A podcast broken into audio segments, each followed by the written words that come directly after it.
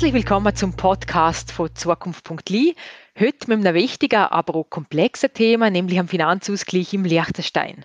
Als Interviewgast begrüßen der Thomas Lorenz und ich Miriam Frei. Sie ist Seniorberaterin bei BSS Basel, einem Unternehmen, wo sich auf volkswirtschaftliche Beratung in diversen Politikbereichen spezialisiert hat.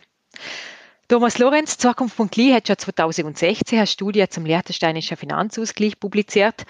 Was sind damals die wesentlichen Erkenntnisse und was hat sich seither auf der politischen Ebene getan? Wir haben in dieser Studie, wo übrigens die allererste Publikation von Zukunft.li ist, äh, das Liechtensteiner Finanzausgleichssystem verglichen mit den Systemen, die in vielen Schweizer Kantonen im Einsatz sind.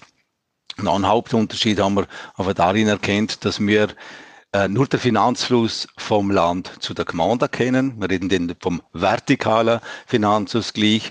Ähm, das ist eben in der Schweiz anders, wo zum Teil in Kantonen oder in vielen Kantonen eben noch horizontal unter der Gemeinde umverteilt wird. Und ein anderer Aspekt ist eigentlich Finanzausgleichsvolumen, also wie viel Geld fließt denn äh, vom Staat zu der Gemeinde. Unser Finanzausgleichsgesetz formuliert das Ziel, dass man im Finanzausgleich Gemeinden in die Lage versetzt werden sollen, ihre Aufgaben zu finanzieren. Und wir sehen auch in der Entwicklung von unseren Gemeindereinigen, dass wir bei diversen Gemeinden über das Ziel ausschiessen. Das heißt, die meisten Gemeinden können nicht nur ihre Ausgaben finanzieren, sondern äh, teilweise auch noch erhebliche Reservepolster ansperren. Das ist per se noch nicht schlecht. Eine gewisse Reserve kann man ja als legitim anschauen. Aber ähm, doch äh, nimmt das Dimensionen an, wo man sagen muss, wir schiessen da über das Ziel vom, vom Gesetz aus. Es ist in erster Linie eine Frage, die politisch beantwortet werden muss und wir sind aber gleich der Meinung, dass der Staat ja grundsätzlich nicht mehr Steuern einnehmen soll, als er für die Finanzierung von seinen Aufgaben braucht. Miriam Frei, wagen wir mal den Blick über rein. Sie kennen ja die kantonalen Finanzausgleichssysteme in der Schweiz bestens. Äh, für was braucht es denn überhaupt einen Finanzausgleich und was sind die wesentlichen Zielsetzungen in der Schweiz? Ausgangspunkt vom Finanzausgleich ist der Föderalismus. Also in der Schweiz ähm, das föderale System mit drei Staatsebenen Bund, Kanton und Gemeinde. Ähm, wo die subnationalen Gebietskörperschaften, also Kantone und Gemeinden, eben so weitreichende Kompetenzen haben. Also sie haben das Recht, gewisse Aufgaben eigenständig ähm, vorzunehmen und eben auch über die Finanzierung, also über die Steuern zu bestimmen, indem sie zum Beispiel die Gemeinden Steuerfüße festlegen. Und der Föderalismus hat wie viele Vorteile, aber hat auch den Effekt, dass große Unterschiede in den Leistungen und den Steuern von den Gebietskörperschaften bestehen können.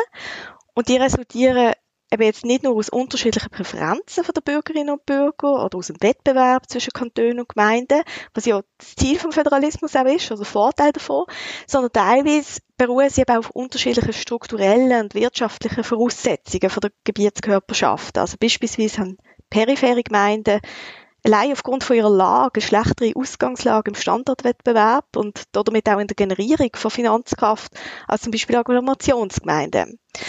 Jetzt unter der Prämisse, dass man dezentrale Besiedlung in der Schweiz weiterhin erhalten möchte, ist ein Ausgleichsinstrument zwischen der Gebietskörperschaft nötig. Das ist eben der Finanzausgleich. Wichtig ist, der Finanzausgleich bezweckt keine Nivellierung den Leistungen und Steuern. Also es geht nicht darum, dass man gleiche Leistungen und Steuern, äh, und Steuern nachher hat, sondern es geht vielmehr darum, dass man gleiche Chancen hat zu der Festlegung eben von den Leistungen und Steuern, die man möchte. Das heißt, grundsätzliche Ziel von der Finanzausgleichssystem in der Schweiz ist die Verringerung von der Disparitäten zwischen den Gebietskörperschaften, also auf nationaler Ebene zwischen den Kantonen und auf Kantonsebene zwischen den Gemeinden bezüglich finanzieller Leistungsfähigkeit und bezüglich Lasten. Und in der Folge ähm, die Reduktion von der Unterschiede der Steuerbelastung. Das wird in den Kantonen teilweise auch direkt als Ziel genannt. Weiter gibt es ergänzende Zielsetzungen, respektive Rahmenbedingungen, die gesetzt werden, also beispielsweise die Stärkung von der Gemeinsautonomie oder minimale Ausstattung von der Ressourcen zur Erfüllung von Aufgaben. Aber das Hauptziel ist Reduktion von der Disparitäten. Thomas Lorenz, deckt sich das mit der Zielsetzung, die wir im Liechtenstein haben? Nicht in dem Umfang. Ich glaube, in der Schweiz ist wahrscheinlich die Ausgestaltung wegen der Vielfalt anders, oder? Wegen dem dreifachen Aufbau äh, haben wir natürlich auch einen Unterschied. Die Zielsetzung vom Finanzausgleich ist bei uns so formuliert, dass eben Gemeinden in die Lage von der Finanzierung für ihren Aufgaben versetzt werden sollen. Und das haben wir gerade von der Frau Frei gehört. Die Hauptzielsetzung in der Schweiz ist der Ausgleich von, von grossen äh, Steuerkraftunterschied, wenn ich das so einmal zusammenfassen darf.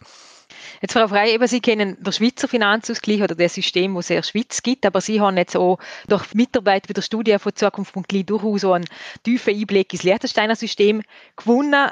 Was ist Ihnen da dabei besonders in Sorge gestochen? Also zur Erreichung von der Ziel vom Finanzausgleich gibt es jetzt verschiedene Instrumente und im Grundsatz kann man sagen, dass aktuell die meisten Finanzausgleichs System so funktionieren, dass sie Ausgleich auf Ressourcenseite haben, also auf der Seite der Einnahmen und Ausgleich auf der Lastenseite, also auf der Seite der Ausgaben.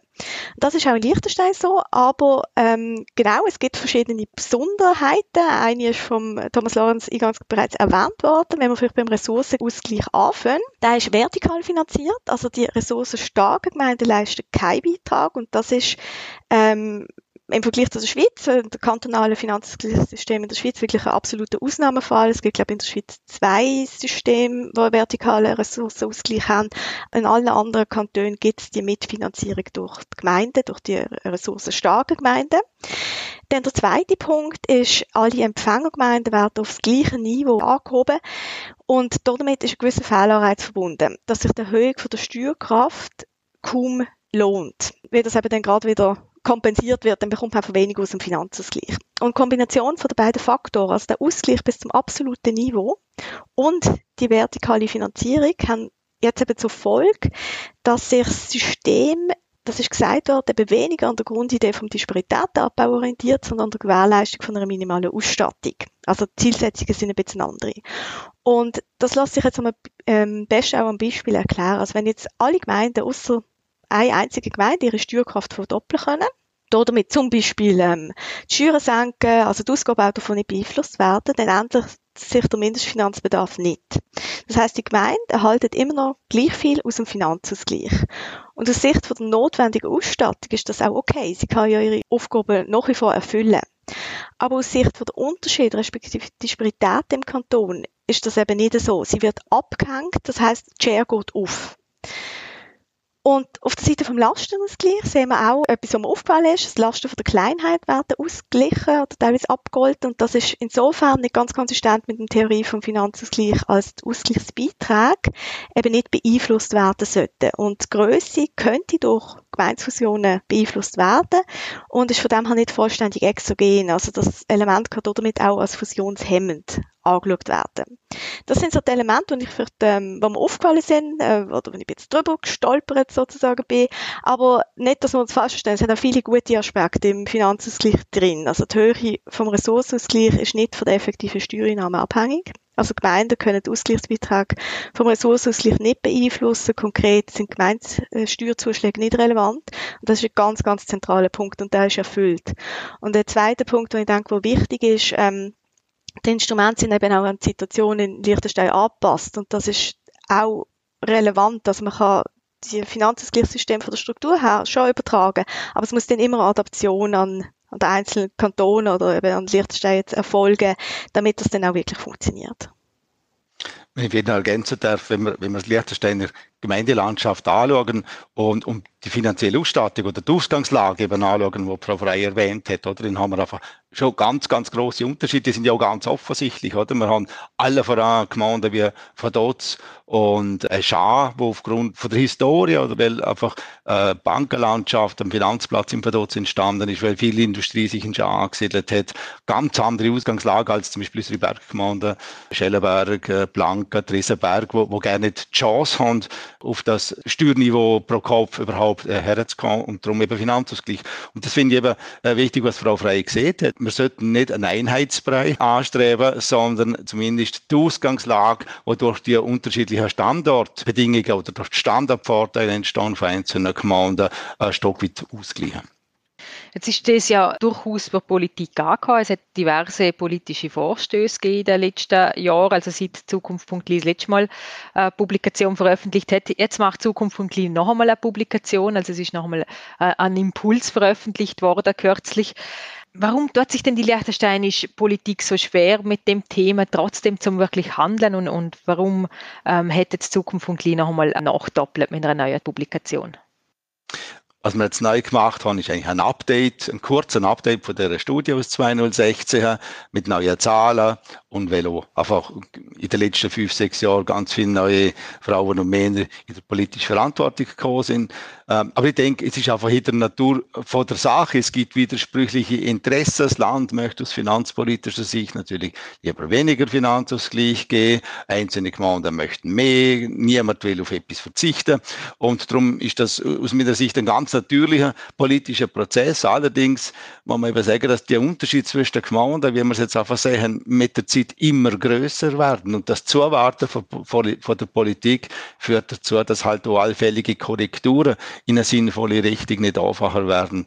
Und äh, darum hoffe ich doch, dass man einen Schritt weiterkommen. Zusätzlich werden die Themen mit, mit anderen Fragen verknüpft, mit Aufgabenteilung zwischen Land und Gemeinde, mit vielleicht einem nächsten äh, sinnvollen Schritt von der Aufgabenentflechtung. Das sind wichtige Fragen, machen aber die Lösung nicht einfacher. Wir werden jetzt sehen, ob man in der Legislatur einen Schritt weiterkommt. In der politischen Diskussion ist immer wieder befürchtet worden, dass wenn man einen horizontalen Finanzausgleich einführen könnte, dass man dann damit das heutige System quasi auf den Kopf stellen könnte. Jetzt, Frau Frei, teilen Sie die Meinung? Ich denke, die zentrale Frage ist tatsächlich, was möchte man mit dem Finanzausgleich erreichen? Und wenn es jetzt eben darum geht, dass man Disparitäten zwischen den Gemeinden abbaut, und das ist jetzt, Thomas Lorenz hat es jetzt auch gerade nochmal erwähnt, das ist jetzt im Moment schon dort, wo auch der Handlungsbedarf ist, ist aus meiner Sicht der horizontale Ausgleich auf die naheliegendste, einfachste und transparenteste Art dafür. Und natürlich hat das gewisse Anpassungen äh, zur Folge, aber durch verschiedene Steuerungsgrößen lassen sich die auch begrenzen, also insbesondere das Umverteilungsausmaß mit dem System nicht, nicht festgelegt, sondern das lässt sich politisch bestimmen. Und es gibt einen Regierungsvorschlag, der von der Wirkung her auch sehr ähnlich ist, ähm, aber gleichwohl ist ein horizontaler Ausgleich, was sich an der durchschnittlichen Steuerkraft orientiert, hat auch gewisse Vorteile. Insbesondere eben, dass automatisch, das heißt im System integriert wird ähm, Dynamik berücksichtigt, also die Entwicklung von der Gemeinde. Wie es äh, relativ hohe Flexibilität auf, damit man eben auch die Steuerung immer wieder vornehmen kann. Und persönlich würde ich es darum ein bisschen anders formulieren. Also ich finde, der horizontale Ausgleich stellt das heutige System nicht auf den Kopf, sondern es erlaubt eine Optimierung vom Finanzausgleich. Das ist ja das, was Politik eigentlich anstreben will, nehme ich mal an. Herzlichen Dank, Miriam Frei, für die aufschlussreichen Ausführungen. Mehr Infos zum Thema finden Sie in unserer Publikation Finanzausgleich, Gemeindefinanzen, Gemeindeautonomie, ein Update abrufbar auf unserer Webseite www.stiftungzukunft.li. Ich danke fürs Zuhören und wünsche allerseits einen schönen Tag.